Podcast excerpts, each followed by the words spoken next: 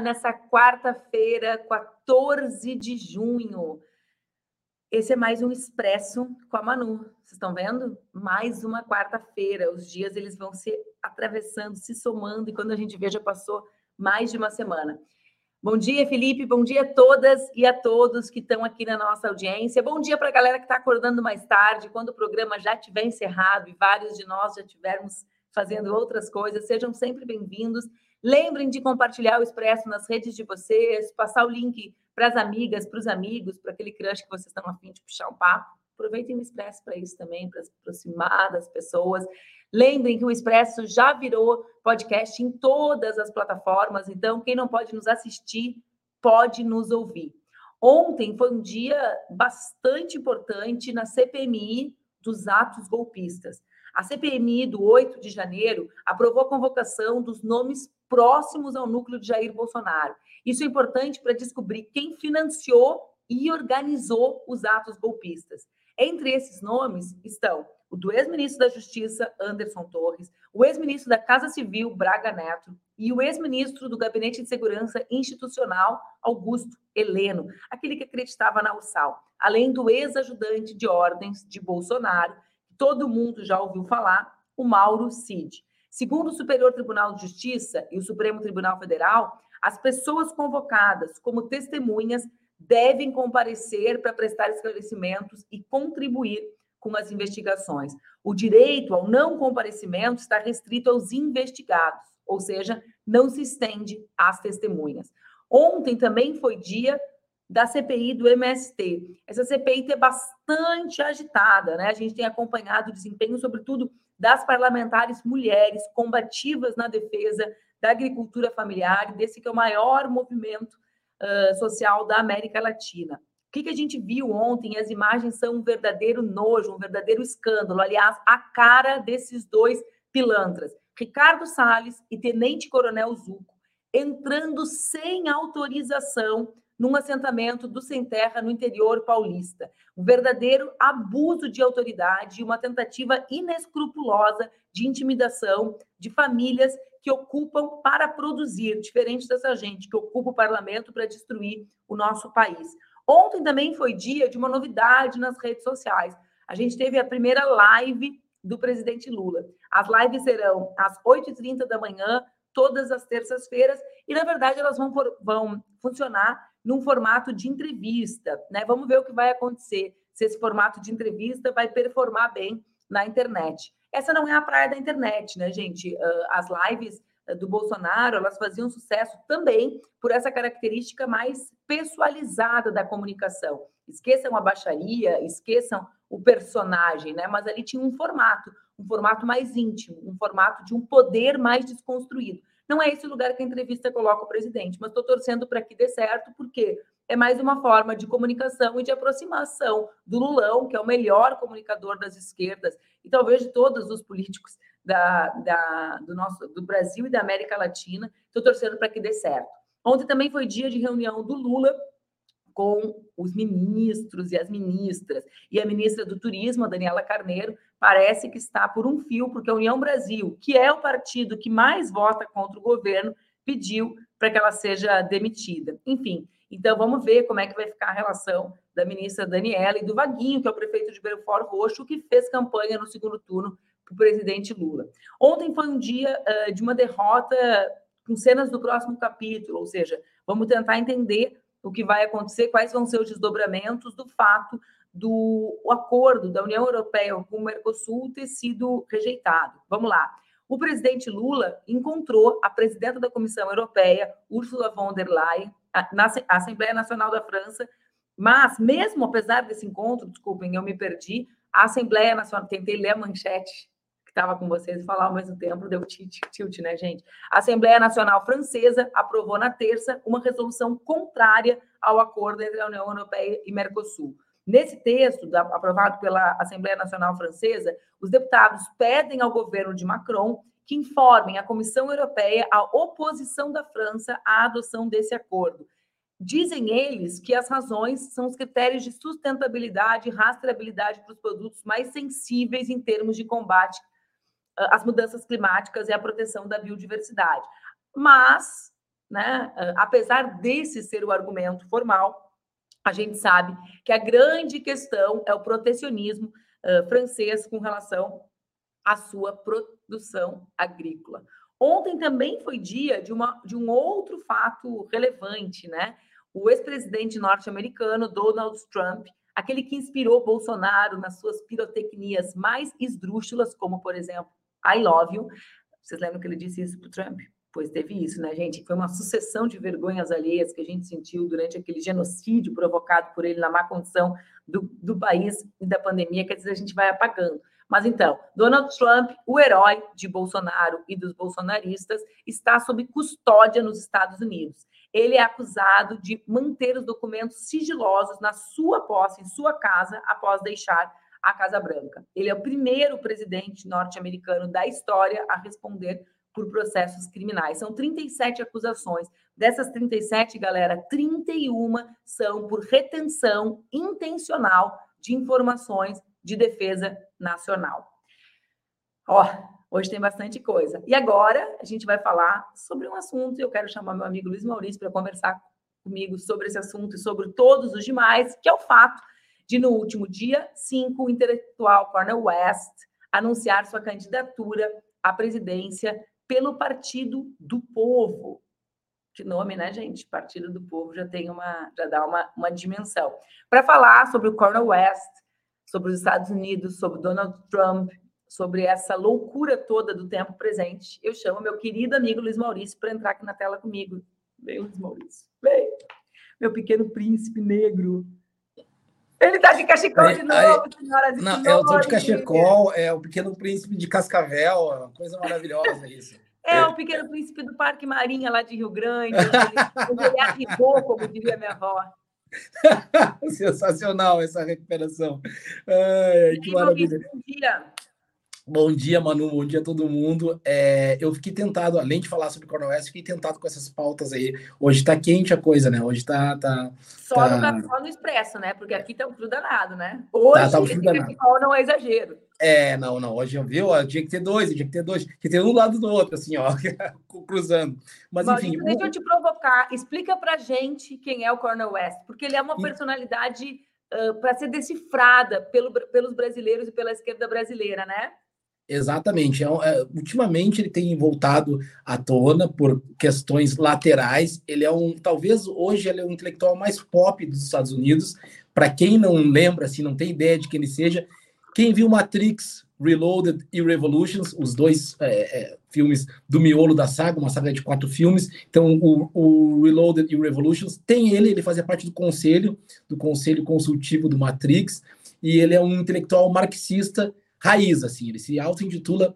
Só que ele tem uns pontos da biografia, da biografia dele que são muito interessantes. Primeiro, e, embora ele já tenha uma certa idade, tem 70 anos, ele não participou dos Panteras Negras, porque ele era muito religioso muito religioso, muito cristão. E aí ele achava que não era uma coisa aceitável um religioso participar disso. A tese dele é, de doutorado é sobre marxismo, é, dimensões éticas do pensamento marxista, que aliás eu estou traduzindo para sair agora no final do ano, e é uma tese toda ah, baseada nisso. É, não, só dessa, só dessa daí, da, da, do, do, do, do, desse livro maravilhoso, que é o primeiro de 91. Então, assim, existe toda uma ideia em cima dele, ao redor dele nos Estados Unidos, que o coloca sempre em posição de popstar. Uma posição que ele não persegue, mas a, o, o, acaba o perseguindo. Ele foi apoiador do Barack Obama na primeira eleição, fez campanha ativa para ele, e depois acusou Obama de ser um fantoche do capital é, especulativo e rompeu com Obama lá já no primeiro mandato. E desde então ele é um crítico é, é, ao Partido Democrata e, e essas, essa política toda. Foi um crítico feroz da campanha da Hillary Clinton e isso rendeu a ele muitos problemas, que afinal de contas a gente sabe o que aconteceu, a Hillary Clinton perdeu, mas quem ganhou foi o Trump, então é, é sempre que se fala em Cornel West, a gente tem, tem ideia assim, olha, é, os limites da nossa atuação política, a gente pensa no mundo ideal e vai com toda a politização sofisticada para o mundo real e essa politização sofisticada acaba redundando em resultados como o Donald Trump, não sou culpando ele por isso, mas a gente tem que ficar é, ligado nesse, nesse, nesse, nesse efeito colateral das nossas posições. Então, ele é de um estado chamado Oklahoma. Oklahoma talvez seja um dos estados mais interessantes para se entender conflito é, racial americano. Ele, Oklahoma em, em 21 teve um, um massacre, um evento traumático americano em que supremacistas brancos mataram 36 comerciantes negros na, numa, numa avenida que a gente costumava chamar de Wall Street Negra. Então, esses supremacistas ficaram muito zangados, isso aí, pensem, 21, ficaram muito zangados com, esse, com essa opulência é, é, econômica negra e acabaram praticando essa, essa, esse atentado. Esses comerciantes foram, foram mortos, eram todos negros, foram dizimados, e isso acabou revelando um tipo de tensão que é importante para o Coronel Oeste, porque além de ser desse estado, ele acaba desenvolvendo as suas teorias dentro de um campo específico do marxismo, que é como o marxismo pode dar conta da questão negra, se a questão negra é uma questão tão particular. Então, acho que é importante pensar nele como um sujeito que nasceu, é de 53, e nasceu no lugar em que a questão racial é super importante. Lembrando que Oklahoma é também o estado do Ralph Ellison, o maior autor de todos os tempos nos Estados Unidos. Então, assim, é um lugar onde as questões raciais são muito fortes. E o Cornel West vai se candidatar agora por esse partido, que é o que deixamos de partido independente, né? um partido que não vai ter nenhuma chance. E esse é o problema. Muitos analistas americanos já estão apontando que ele está cometendo um erro, porque é possível que Donald Trump concorra de novo pelo Partido Republicano, tudo aponta que sim, é, e pode ser que as eleições seja definida em 0,4, 0,5, meio por cento, e esse meio por cento pode ser o meio por cento dos votos do, do, do, do Cornel West, que ele tiraria do Partido Democrata. Entretanto, todavia, é bom lembrar que o Cornel West faz jus a uma tradição americana negra antiga, que é candidatos que têm que se escrever na, na, na cédula para que os eleitores tenham, de fato, direito de exercer a sua, sua cidadania política, de exercer o seu direito ao voto, a escolher aquilo que eles querem e não aquilo que parece ser o candidato, o cavalo com mais chance de, de vitória. Então é importante que se marque isso e que fique atento. Eu tenho um monte de pergunta e de comentário para fazer, não queria te interromper porque estava tá muito massa. Mas ó, essa é uma tradição americana, né? Porque os intelectuais, uh, em geral, mas sobretudo dos negros intelectuais que formulam sobre a questão racial e desigualdade, concorrerem. A Angela Davis, em 81, pouca gente sabe, mas uma das coisas que eu mais amo na vida é o bottom da Angela Davis, candidata a vice-presidente dos Estados Unidos da América pelo Partido Comunista. Né? Claro, a Angela tem uma outra trajetória, né? que era do PC, que entra por orientação do PC nos Panteras Negras, tem que ter uma, uma trajetória um pouco diferente. Mas sabe o que eu queria te perguntar, uh, Maurício? Olha só, uh, eu defendo sempre a unidade, né? Defendi isso em 18 contra o Bolsonaro defendi em 22, defendi em Porto Alegre, onde eu estou, digamos assim, a minha palavra defende a unidade. Mas essa é uma equação sempre difícil de montar, né? Porque, porque qual é.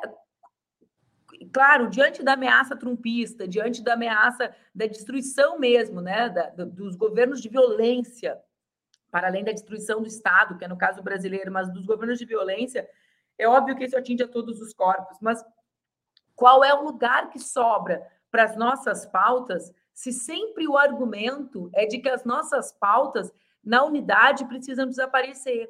Então, eu entendo também essas táticas como táticas de acumulação de força para que a unidade não negue a nossa existência. Porque o preço da unidade não pode ser a negação da, uh, de um movimento, por exemplo, que luta historicamente uh, pela igualdade racial nos Estados Unidos, né? Ou, ou, ou, a, ou no caso das mulheres, da existência da luta das não pode ser o apagamento disso na construção da unidade. E é complexo isso, né? Não, e, tanto, e tanto é que isso acabou voltando com muita força agora nos Estados Unidos, porque a última eleição foi decidida em grande parte pelo voto negro. E especialmente no estado da Geórgia, o que foi feito para que se elegesse o, o, o Joe Biden foi o um movimento de concessão considerando que estava no miolo do Black Lives Matter. Então houve uma concessão. Vamos eleger esse homem que é branco, que é que é que é, que é do Partido Democrata, que é do Sascota, certo. Vamos elegê-lo com uma concessão à formação de consenso. E uma vez eleito com uma, com uma vice-presidente negra, não houve avanços nessa pauta. Então também existe um sentimento de indignação em parte da comunidade negra americana de que acha que na hora de ganhar o voto, os negros ajudam. Na hora de governar, os negros têm que ficar num canto esperando o momento ideal para que eles possam ser cabeça de chapa, para que eles possam ser os líderes da, de qualquer mudança, porque se eles se levantarem agora, os fascistas vão acabar reagindo de maneira mais agressiva. Muito em torno do que aconteceu em 2013. Eu lembro quando a gente dizia assim: ah, é legal as manifestações, mas não pode fazer desse jeito, porque senão os totalitários, os ditatoriais vão ter um argumento para endurecer mais e vão acabar tirando a presidenta Dilma. Isso eu ouvia muito. No fim das contas, a gente viu que as concessões foram feitas, muitas concessões, e a presidenta Dilma acabou levando um golpe do mesmo jeito. Então é preciso, eu acho muito interessante essa, essa, essa, essa lembrança tua, porque vem do seio da política, da prática mesmo, e a gente tende a achar aqui, que a gente está lá de fora, que pelo menos vocês que estão no dia a dia tem o caminho das pedras, assim, tem um mapa lá, vem lá, vem o mandato e vem alguém com um mapa dizendo é assim, é assim o caminho, fique tranquilo. E é bom ver que assim que não é uma construção contínua, é difícil mesmo. Eu fico assustado pensando assim: será que a gente está dando o passo certo? Será que a gente não devia engrossar? Agora tem, vai ter eleições é, municipais. Eu sempre penso assim: o que é melhor? Apresentar um candidato com chances de ganhar, mas que não empolgue ninguém, mas pelo menos a gente tem chance de ganhar, ou apresentar um candidato que é resultado das nossas lutas, com toda a nossa potência intelectual, produtiva, de luta, mas que não vai ganhar, mas que pelo menos a gente possa ir na urna votar com a consciência de que, caso ele ganhasse, a gente ia ter uma vitória de verdade, nossas vitórias de pirro aí que a gente acaba tendo. Acho que é um tema bem, bem, bem interessante. E tu trouxe duas coisas assim que eu tenho pensado muito, né? Uma é 2013, eu terminei de ler ontem ou, ou anteontem esse livro, ó, da Zahar, chama A Razão dos Centavos.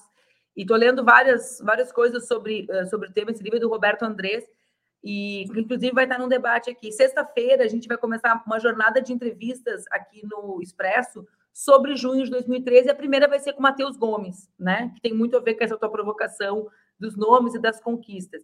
E eu acho que Porto Alegre, Maurício, nos deu um pouco o caminho de que uh, é possível avançar acumulando uh, com, na força popular mesmo. Por quê? Porque nós aqui tivemos em 20 o melhor resultado das esquerdas do Brasil, né, no segundo turno, ou seja, no auge do bolsonarismo, mas qual é o saldo daquilo?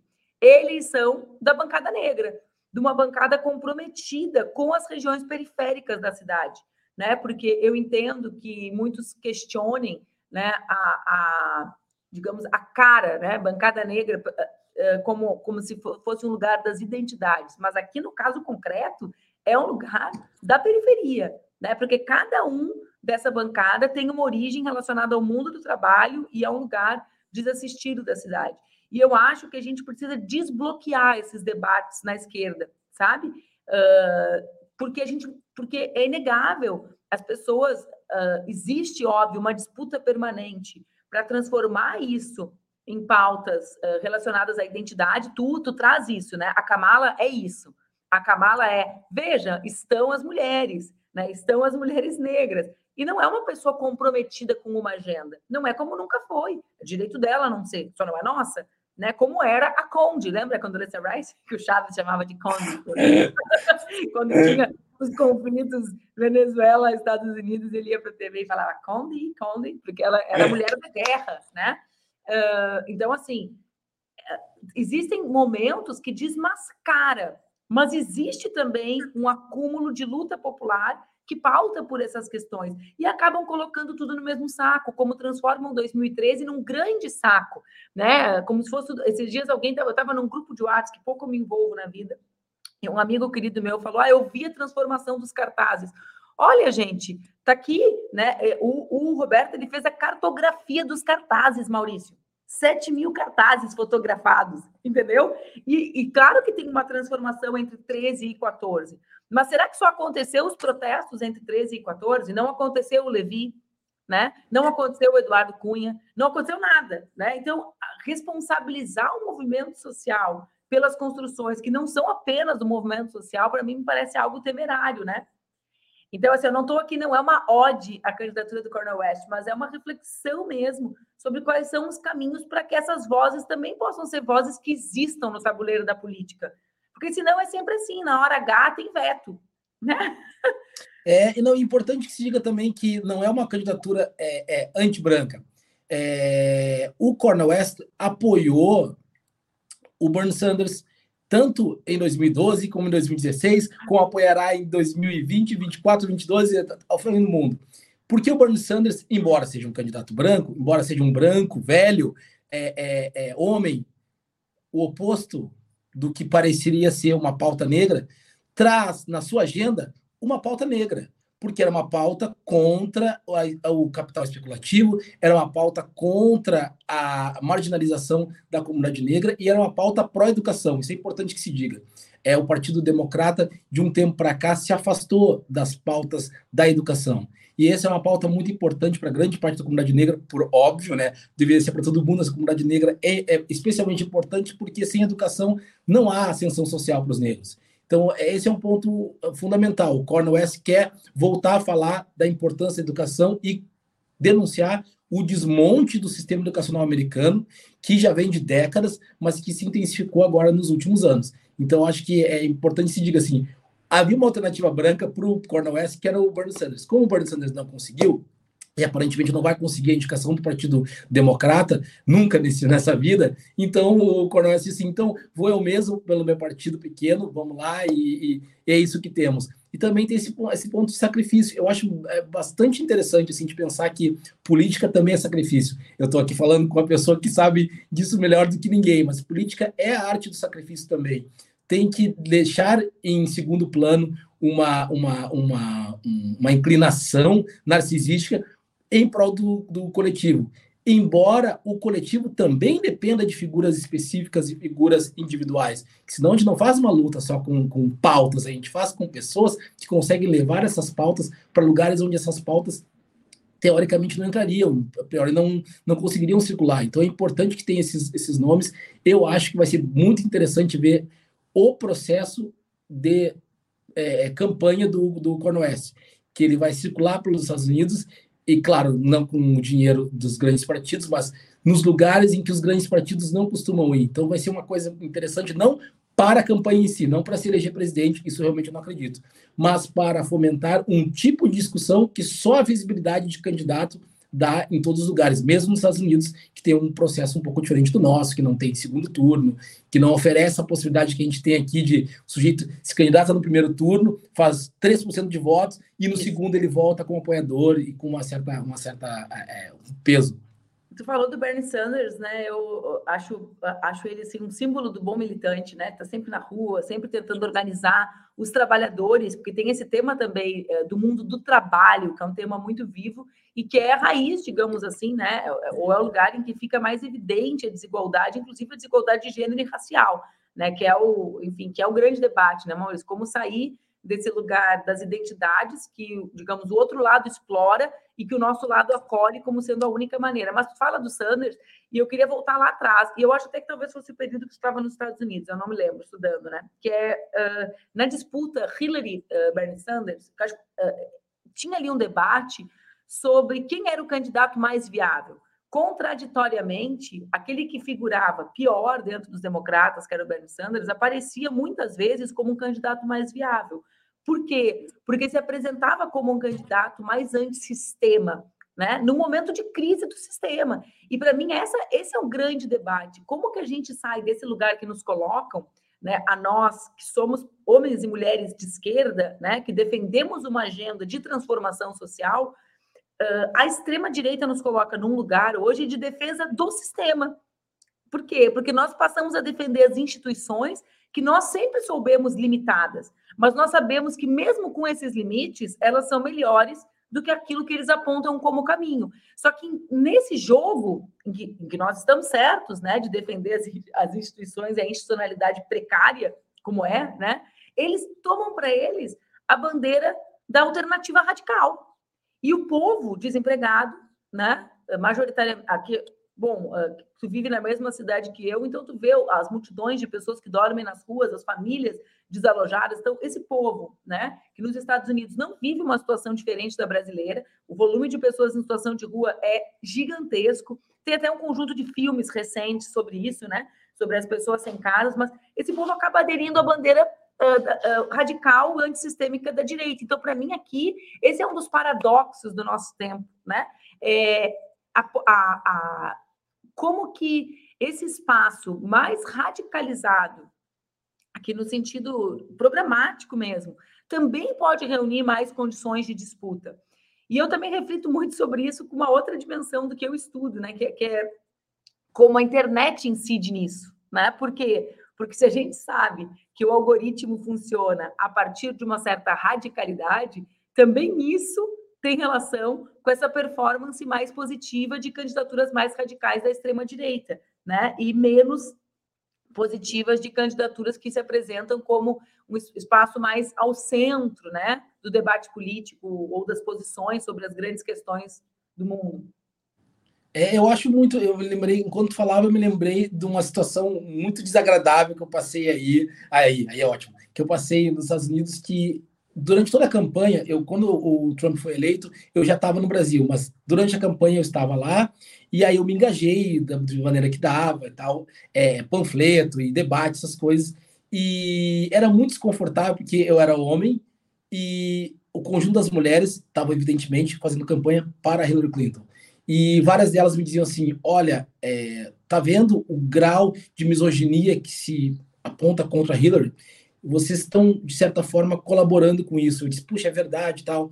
E uma delas, que na época fazia, era minha, minha colega de universidade, ela disse assim para mim, mas não se preocupa que nenhum de nós vai ganhar.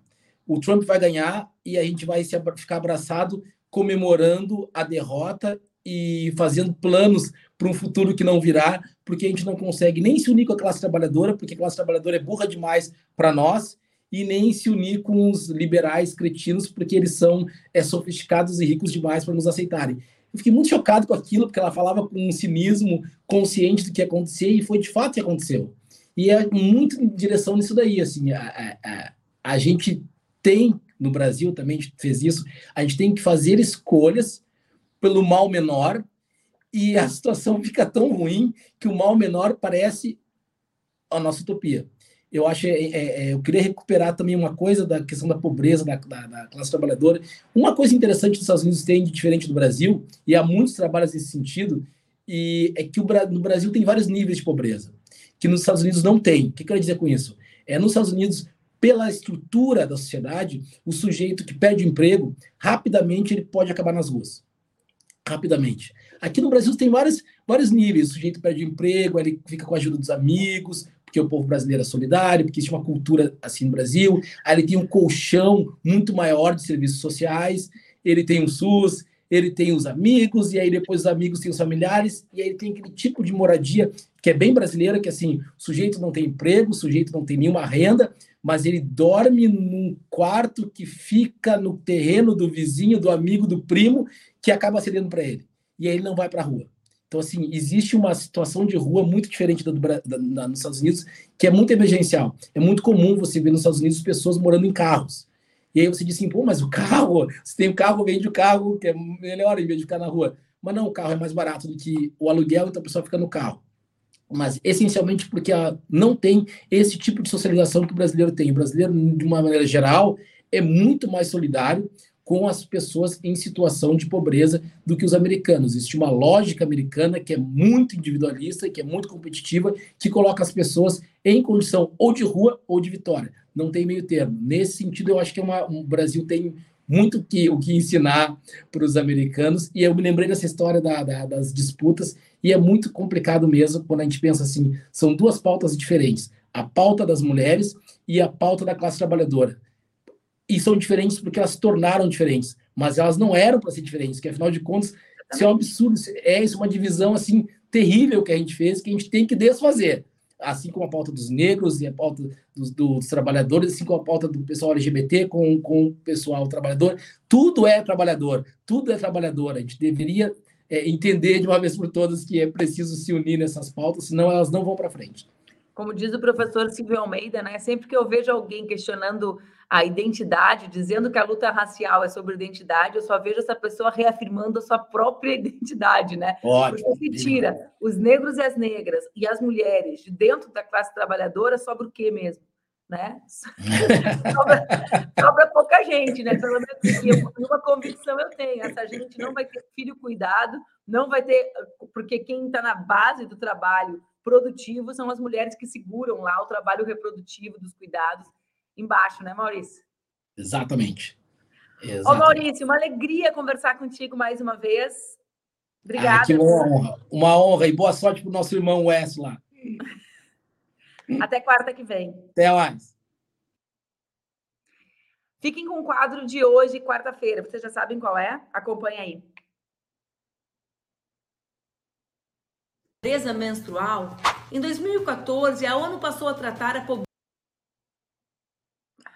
Você sabe o que é você sabe o que é pobreza menstrual? Em 2014, a ONU passou a tratar a pobreza menstrual, ou seja, a falta de informações sobre ciclo menstrual e menstruação, a ausência de rede de saneamento, água e esgoto e a ausência de acesso aos itens de higiene menstrual como problema de saúde pública e também de direitos humanos. Segundo o Sempre Livre, em parceria com o Instituto Kira e o Mosaic Lab, estima-se que no Brasil 28% das mulheres de baixa renda sejam afetadas pela pobreza menstrual, o equivalente a 11 milhões e 300 mil pessoas. Há outro debate relacionado a esse, o uso da expressão pessoas que menstruam em vez de mulheres. Veja bem, não há nenhum problema em usar a palavra mulher, pois a maioria das pessoas que menstruam são mulheres.